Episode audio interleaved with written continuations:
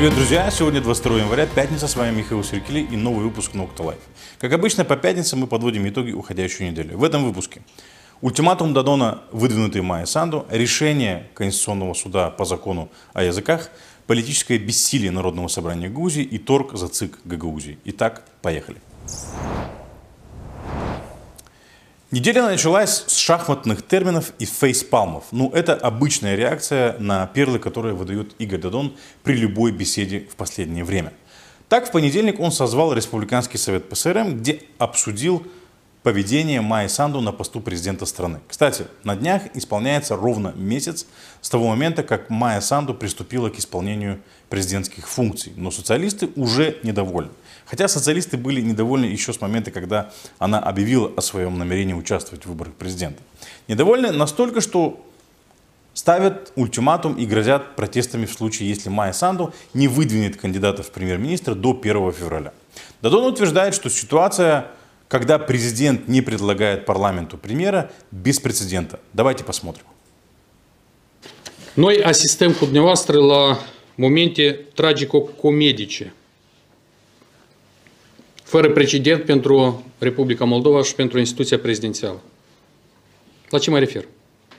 Președintele țării cere demisia guvernului, scoate lumea în stradă, în plină pandemie, partidul doamnei Maia Sandu înregistrează moțiuni de cenzură și spun că guvernul trebuie să plece de urgență. Guvernul pleacă, dar ce urmează după aceasta? Președintele țării încearcă să preseze miniștrii să nu plece din funcție. Și nu vrea să-și asume responsabilitate. Nu vrea să înainteze alt guvern. Este absolut clar că Maia Sandu nu știe cum să procedeze mai departe, se află în criză de idei și nu are soluții. Для того, чтобы понять, насколько эта ситуация беспрецедентна, как заявляет Дадон, прежде всего надо разобраться со сроками. Конституция говорит, что с момента отставки правительства у президента и парламента есть три месяца на формирование нового правительства. Правительство Иона Кику подало в отставку 23 декабря 2020 года, то есть месяц тому назад. В Конституции нет положений, так же как и нет решения Конституционного суда, где говорилось бы, когда в течение этих трех месяцев президент должен предложить кандидата на должность премьер-министра. То есть президент может предложить кандидата на должность премьер-министра в любой момент в течение трех месяцев, начиная с момента, как функция стала вакантной. То есть в любой момент в промежутке между 23 декабря 2020 года и 23 марта 2021 года, когда истекают те самые три месяца для формирования нового правительства. Пока прошло только один месяц. У президента есть еще два месяца для выдвижения кандидатов в премьеры. В условиях, когда нет никаких правовых или конституционных ограничений, она может сделать это в любой момент в течение этих трех месяцев. Хоть в начале, хоть в конце этого трехмесячного срока. Это ее право, и президент, очевидно, использует эти три месяца на свое усмотрение, исходя из своих соображений. Это ее право и ее полномочия. До тех пор, пока ее действия не противоречат требованиям Конституции, она вправе при, применять полномочия президента по своему усмотрению.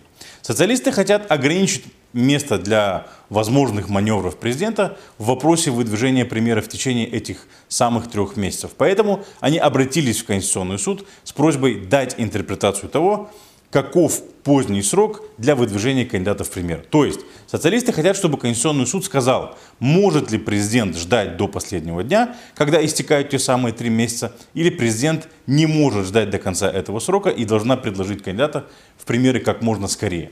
Со сроками все более-менее ясно. Теперь давайте вспомним, как вели себя предыдущие президенты в подобных ситуациях, в том числе и сам Игорь Дадон. Благо, примеров предостаточно, которые, кстати говоря, имели место не так давно. После парламентских выборов от 2025 февраля извините, 2019 года Игорь Дадон, будучи президентом, не выдвинул, не выдвигал никого на должность премьера в течение трех месяцев. И политическая ситуация тогда особо не отличалась от того, что мы имеем сейчас. В парламенте, так же как и сейчас, не было формализованного большинства. Парламентские фракции не заявляли о способности заручиться поддержкой большинства депутатов для утверждения нового правительства. Тогда Дадон выдвинул примеры только 8 июня 2019 года, когда Плохотнюк бежал из страны и сформировалась коалиция ПСРМ-АКУМ, в результате чего было утверждено правительство Майя Санду. В бытность президента Николая Тимофти в Молдове также действовало временное правительство во главе с исполняющим обязанности премьера Георгия Брега. Это правительство просуществовало без малого три месяца с 30 октября 2015 года по 20 января 2016 года. То, что Майя Санду еще не предложила кандидатуру премьера, нельзя назвать беспрецедентным, учитывая опыт Тимофти и самого Дадона, который кричит о беспрецедентности. Дадон в данном случае либо страдает амнезией, либо играет не по правилам, или и то, и другое вместе взятое. Санду в данном случае пока не нарушает положение Конституции. Три месяца, предусмотренные высшим законом, не истекли. Более того, ни в Конституции, ни в решениях Конституционного суда не говорится, когда именно президент должен выдвинуть кандидата на должность премьера. Почему же Дадон оказывает политическое давление на Санду, ставит ультиматум и требует от нее как можно скорее выдвинуть кандидата? К Дадону подключился и Илон Шор, который, имея проблемы с молдавским правосудием и находясь в бегах, позволяет себе оказывать давление и указывать президенту страны, что ей делать. Ну, так бывает, когда прокуратура спит, а те, кто должен сидеть в тюрьме, заседают в парламент. Тем не менее, Почему эти два персонажа молдавской политики оказывают давление на президента и торопят события? Майя Санду заявила, э, какова ее цель. Она хочет э, как можно скорее распустить парламент и спровоцировать досрочные выборы.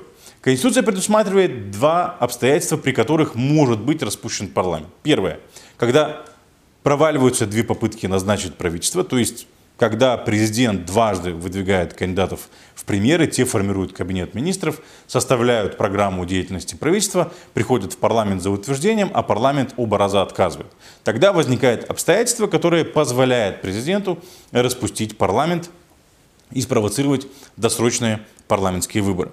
Второе обстоятельство возникает, когда парламент в течение трех месяцев не принимает никаких решений, что также позволяет президенту распустить парламент.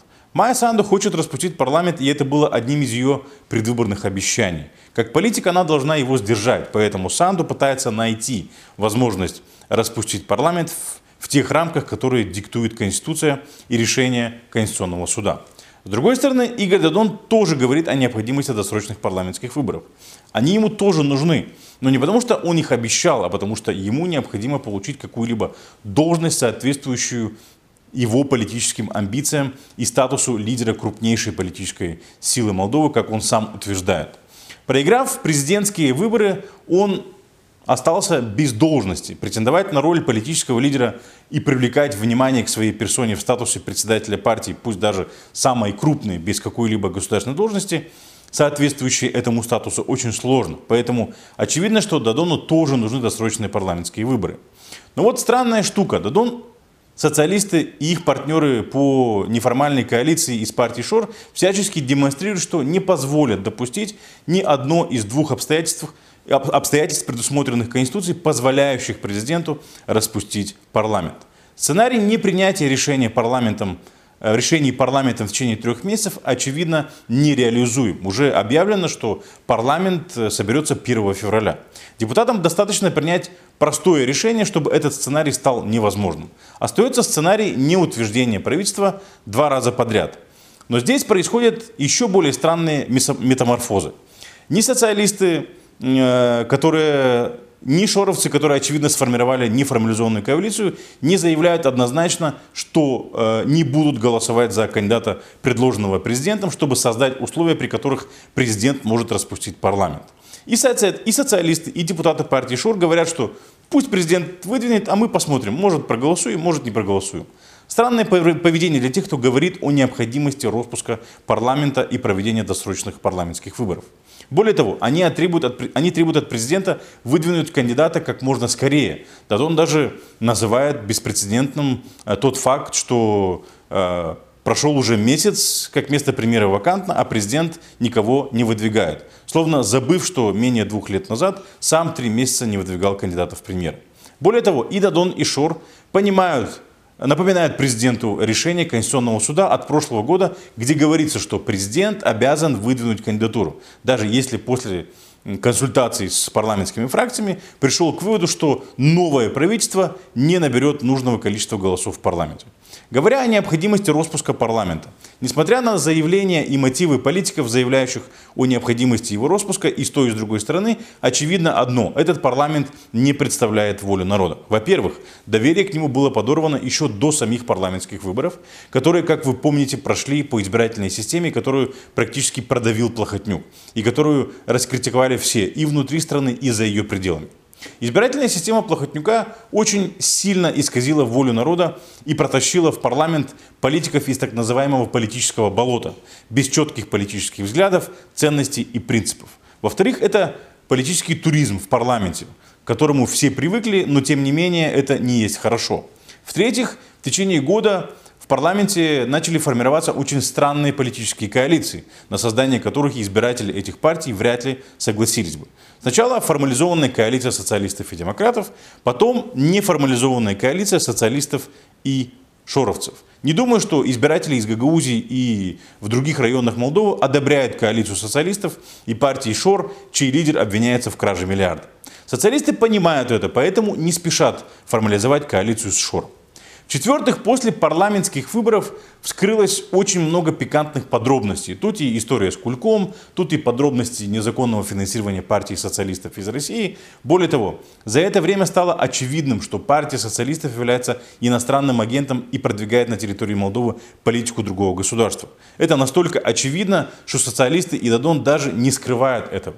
Это обстоятельство прямо противоречит национальным интересам и безопасности Республики Молдова. Социалисты даже председателя партии не могут избрать без того, чтобы поехать в Москву и получить одобрение Кремля.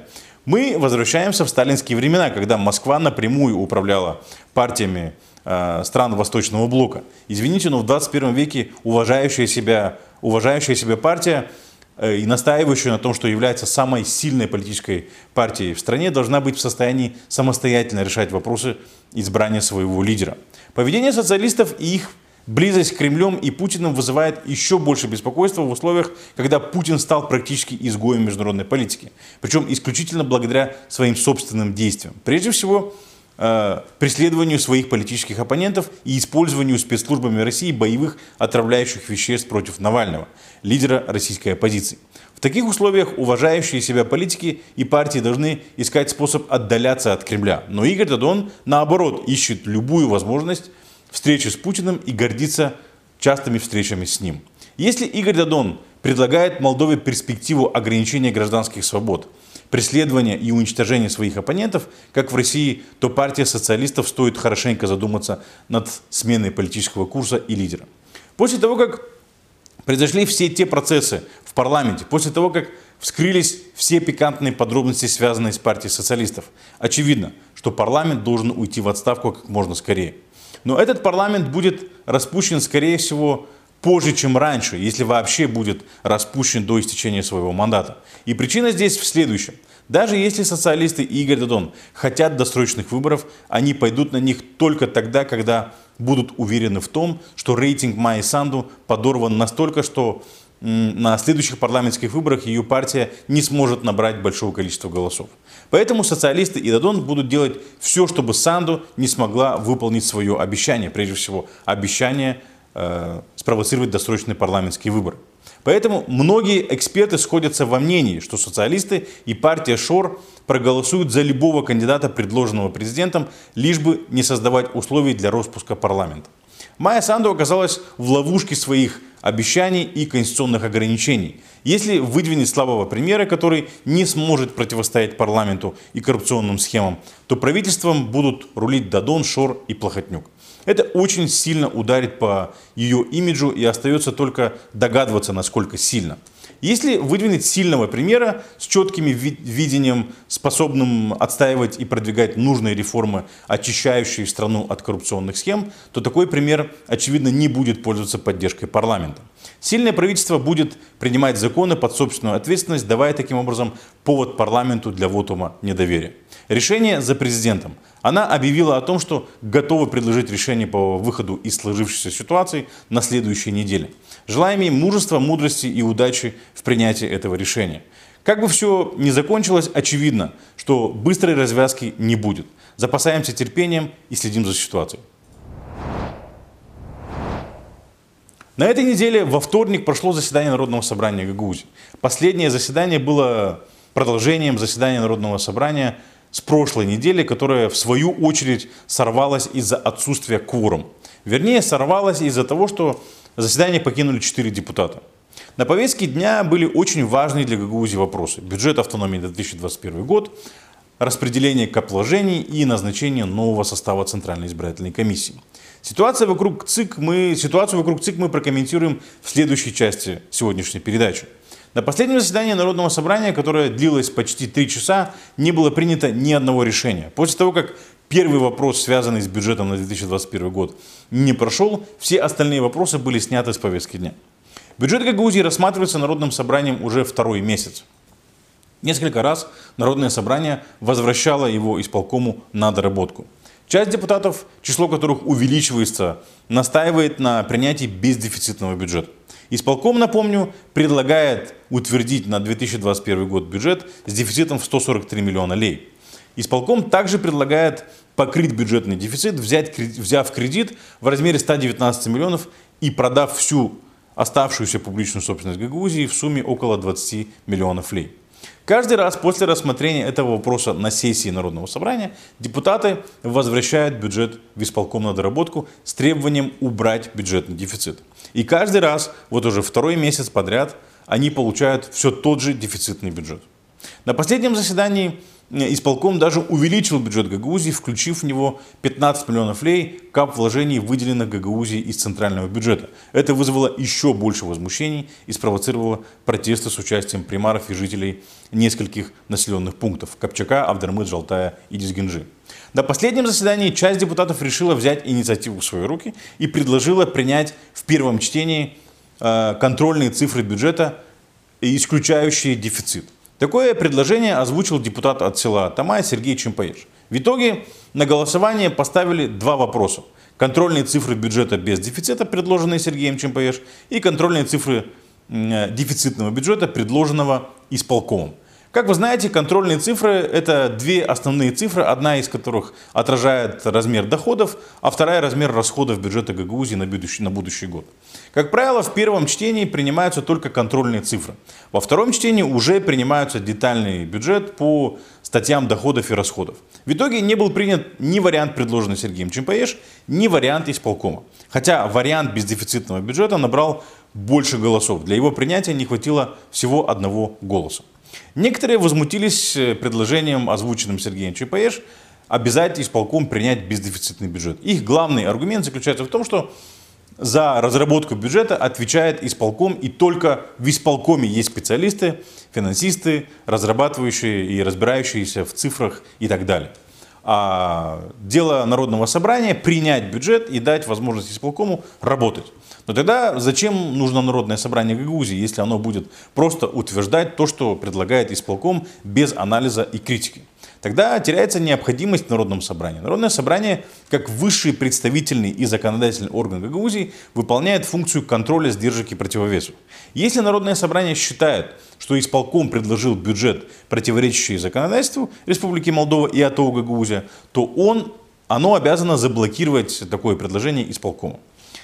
Исполком предлагает бюджет, содержащий дефицит, также предлагает взять кредит в размере 119 миллионов лей на его покрытие. По закону о местных публичных финансах, если исполком собирается взять кредит для покрытия бюджетного дефицита, то к проекту бюджета необходимо приложить программу заимствований.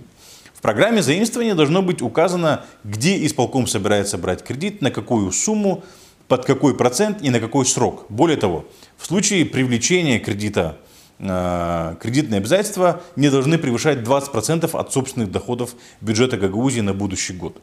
На будущий год объем собственных доходов бюджета Гагаузии запланирован на уровне 280 миллионов лей. 20% от 280 миллионов лей составляет 56 миллионов лей. 119 миллионов кредита, который предлагает привлечь исполком, это в два раза больше, чем позволяет законодательство.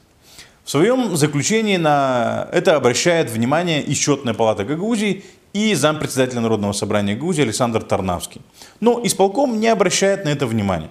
Может ли Народное собрание блокировать решения, предлагаемые исполкомом, если они противоречат законодательству? Может. И не только может, но и обязан. Уже несколько раз Народное собрание Грузии возвращает исполкому бюджет на доработку, так как оно противоречит законодательству Молдовы и АТО Гагаузии. Исполком игнорирует требования Народного собрания. После нескольких раундов пинг-понга часть депутатов Народного собрания решила взять инициативу в свои руки и предложить контрольные цифры бюджета, соответствующие требованиям законодательства. Стоит отметить, что по действующей процедуре Ирина Влах должна представлять проект бюджета исполкома, поскольку она возглавляет исполком. Но она ни разу не явилась на заседание НСГ, на которых рассматривались проекты бюджета, и не ответила ни на один вопрос депутатов, связанный с бюджетом. То, что именно Башкан должна представлять проект бюджета, обусловлено одним простым обстоятельством. Башкан ответственна не только за формирование бюджета, но и за его исполнение. По закону глава автономии должна ежегодно представлять отчет Народному собранию о том, как вообще идут дела в Гагаузии. Но Ирина Влах и этого не сделала ни разу за все пять лет башканства. Влах не отчитывается перед Народным собранием Гагаузии и не выполняет законные требования Народного собрания Гагаузии. Почему? Да потому что Влах уже сказала, что думает о работе депутатов. Давайте вспомним. И что вы решаете тем, что вы руки не поднимаете? Да ни черта вы не решаете. Ни черта вы не решаете, понимаете? Пять лет подряд так оно и было, к сожалению. Пока депутатам не согласным с предложениями исполкоме, не удается э, вынудить исполком предложить бюджет, соответствующий нормам законодательства и интересам граждан. Но на последнем заседании или на последних заседаниях мы наблюдаем хоть какую-то попытку в Народном собрании не идти на поводу исполкома. Башкан Гагаузии ведет себя так, потому что Народное собрание все пять лет позволяло исполкому и Башкану делать все, что они хотели. Народное собрание позволяло Башкану и исполкому бесконтрольно тратить десятки миллионов лей на социальные программы, которые не проходили э, предварительного утверждения Народного собрания. Народное собрание э, проглотило выборы, извините, в 10 округе в Вулканештах, которые были проведены нечестно и противоречили закону. Народное собрание проглотило выборы Башкана с натянутой явкой и 92%. Народное собрание прощало многое, чем создало впечатление, что Башкану и исполкому можно все. Тем самым являлась соучастником всего, что делал испоком за все эти пять лет. Надеемся, что Народное собрание вышло из спячки, хоть и поздно, под конец мандата, но тем не менее. Следующее заседание Народного собрания назначено на 26 января. Мы будем следить за ситуацией и надеемся, что очередное заседание не станет очередным эпизодом Дня сурка. Из-за шума вокруг бюджета Гагаузии мало кто говорит о еще одном крайне важном для Гагаузии вопросе. Это формирование нового состава Центральной избирательной комиссии Гагаузии на ближайшие пять лет. Новый ЦИК должен организовать предстоящие выборы в НСГ и следующие выборы Башкана. Поэтому ставки очень высоки. Тут сразу э, вспоминаются последние выборы Башкана, когда работа большей части избирательных участков была продлена ради победы одного единственного кандидата. Кандидата, чьими сторонниками являются большинство членов уходящего состава Центральной избирательной комиссии Гагаузии во главе с председателем Иваном Камуром, бывшим коллегом, коллегой Ирины Влах, кстати, по партии коммунистов. В последнее время в Гагаузии все чаще звучат мнения о том, что формирование нового состава ЦИК является наивысшим приоритетом для Башкана, приоритетнее, чем утверждение бюджета на 2021 год. Оно и понятно, ведь свои люди в ЦИКе помогут, э, могут помочь выиграть своим людям в Народном собрании Гагаузии, а свои люди в Народном собрании Гагаузии без шума и пыли и лишних вопросов утвердят все, что предложит власть, хоть бюджет с миллиардным дефицитом. ЦИК Гагаузии формируется на основе пропорционального представительства исполкома НСГ и судебных инстанций. Все потенциальные кандидаты известны. НСГ утвердила своих представителей или своих девочек, как их называет спикер НСГ Владимир Коса. Исполком предложил троих, э, среди которых руководитель штаба Ирины Влах на башканских выборах в 2019 году Виталий Деревенко. Он, как утверждают источники, был серым кардиналом и главным консультантом действующего председателя ЦИК Гагаузии, особенно в период выборов Башкана Гагаузии в 2019 году. Виталий Деревенко, бывший судья, ныне глава управления юстиции Гагаузии. Народное собрание уже отклонило кандидатов исполкома в ЦИК Гагаузии на одном из предыдущих заседаний. Однако в исполкоме не пересмотрели кандидатов и предложили их снова.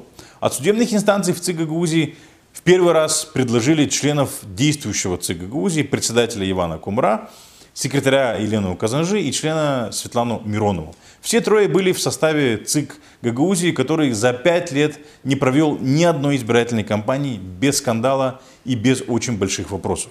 Хорошенькая картина могла бы получиться, утверди Народное собрание кандидатов из полкома и кандидатов судебных инстанций, предложенных изначально.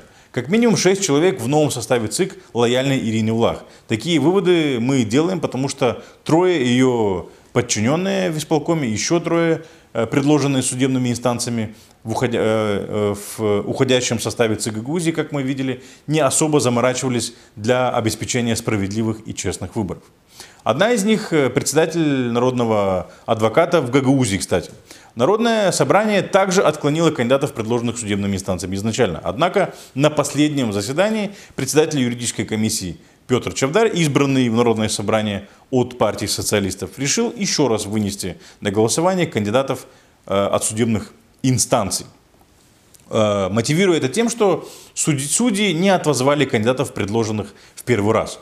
Уже сегодня стало известно, что судебные инстанции предложили других кандидатов. Только теперь среди них люди, близкие э, в свое время к ДПМ и Николаю Дудоглу. Среди них кандидатов, э, среди новых кандидатов, предложенных судебными инстанциями, также председатель или представитель Сергея Чемпаеш в ЦИК Гагаузии на выборах Башкана в 2019 году. И тут вопрос к судебным инстанциям. Как долго они собираются угождать сначала одним, а потом другим политикам? Если им предоставлено право делегировать своих представителей в ЦИК, то пусть делегируют кого-то из судебных инстанций, а не тех, кого им предлагают политики. Ну и самый главный вопрос. Почему уходящий состав Центральной избирательной комиссии не был заслушан Народным собранием Гагаузии? ЦИК просто обязан отчитаться, а Народное собрание обязано заслушать Центральную избирательную комиссию и высказать свое отношение э, по поводу нарушений в работе Центральной избирательной комиссии. Чтобы все понимали, что депутатов возмущает в работе ЦИК Гагаузии конкретные лица э, в его составе или методы работы Центральной избирательной комиссии. В свою очередь хочу отметить, что сам неоднократно призывал создать в Гагаузии постоянно действующий ЦИК, чтобы повысить качество избирательного процесса в автономии. Но, к сожалению, вынужден констатировать, что с появлением постоянного избирательного органа качество выборов в Гагаузии ухудшилось по сравнению с выборами, которые проводили э, временные избирательные органы. В значительной степени ответственность за это несет исполком и Народное собрание, которые зачастую устраивают борьбу за контроль над ЦИК, а не стремятся улучшить его работу. Вчера Конституционный суд принял решение признать неконституционным закон о функционировании языков в Молдове, принятый парламентом 16 декабря 2020 года. Это один из тех популистских законов, принятых коалицией социалистов и шоровцев. Закон был опротестован в Конституционном суде депутатами парламента Октавианом Цику, Дину Плынгеу и Марией Чубану. Закон предусматривал, что граждане Молдовы могут обращаться в госорганы, госучреждения, предприятия и организации на государственном или русском языке. А госслужащие обязаны по запросу граждан предоставлять перевод документов на русском языке, принимать заявления на русском языке и предоставлять информацию на русском языке. По словам председателя Конституционного суда э, Домники Маноли, статья 2 закона о функционировании языков в Молдове, принятого парламентом 16 декабря 2020 года, придает русскому языку привилегированный статус по отношению к другим языкам национальных меньшинств Республики Молдова. Статус, который не предусмотрен Молдавской Конституцией. По мнению судей, положение закона, принятого парламентом 16 декабря 2020 года, не обеспечивает равновесие между защитой румынского языка и положением других языков. При этом закон дублирует нормы другого закона о правах лиц, принадлежащих к национальным меньшинствам и правовом статусе их организаций, который предусматривает ровно то же, что предложили социалисты и шоровцы. То есть аналогичное положение уже действует на территории страны. Но бином Дадона и Шора принял э, дублирующий закон, чтобы сказать своим русскоязычным э, избирателям, смотрите, мол, мы тут ваши права отставим, а нам не дают. Закон, принятый социалистами, это предел безответственности. Такое ощущение, что в Молдове изобрели машину времени, и мы перенеслись в 90-е годы, в обществе, когда в обществе бурлил языковой конфликт. Закон, предложенный социалистами и шоровцами, дискриминирует румыноязычных граждан по принципу языка, по их закону получается, что если не знаешь русского, то не сможешь работать в государственных учреждениях. Это бомба замедленного действия для молдавского общества. После того, как общество стало потихоньку оправляться от травм 90-х, возникших на языковой почве. Мы живем в бедной стране. Большинство граждан находятся на грани выживания. В таких условиях многие в обществе ищут врага. Социалисты с удовольствием бросают эту бомбу, которая э, разобщает людей еще больше, прекрасно зная, чем это может закончиться. Языковой вопрос это болевая точка для граждан Молдовы. С одной стороны, в стране живут русскоязычные, которые не по своей воле не знают рус, румынского языка. Государство делает очень мало и недостаточно, чтобы помочь русскоязычному населению выучить румынский язык. Например, в Гагаузии за 30 лет независимости Молдовы э, не было реализовано ни одной государственной программы, которая помогла бы жителям Гагаузии выучить румынский. Вместо того, чтобы принимать популистские и абсолютно бесполезные законы, которые к тому же дублируют существующие, молдавские политики могли бы озаботиться тем, как можно интегрировать русскоязычное население в языковую среду Молдовы. Но им это невыгодно, потому что они потеряют очень легкий инструмент манипуляций и сталкивания граждан по языковому принципу. Друзья, это все, что мы хотели прокомментировать на этой неделе. Спасибо, что остаетесь с нами. Мы будем рады вашим комментариям, лайкам и репостам. С вами был Михаил Серкели. Увидимся через неделю в новом выпуске Nocta Life. Друзья, если вам нравится то, что мы делаем, поддержите нас. Станьте нашими патронами на Patreon. Вы можете сделать это, пройдя по ссылке, которую вы видите на вашем экране. На нашей странице в Patreon вы можете выбрать один из нескольких вариантов поддержки. Мы делаем этот контент для вас. Ваша помощь позволит нам стать более устойчивыми и сохранить нашу независимость.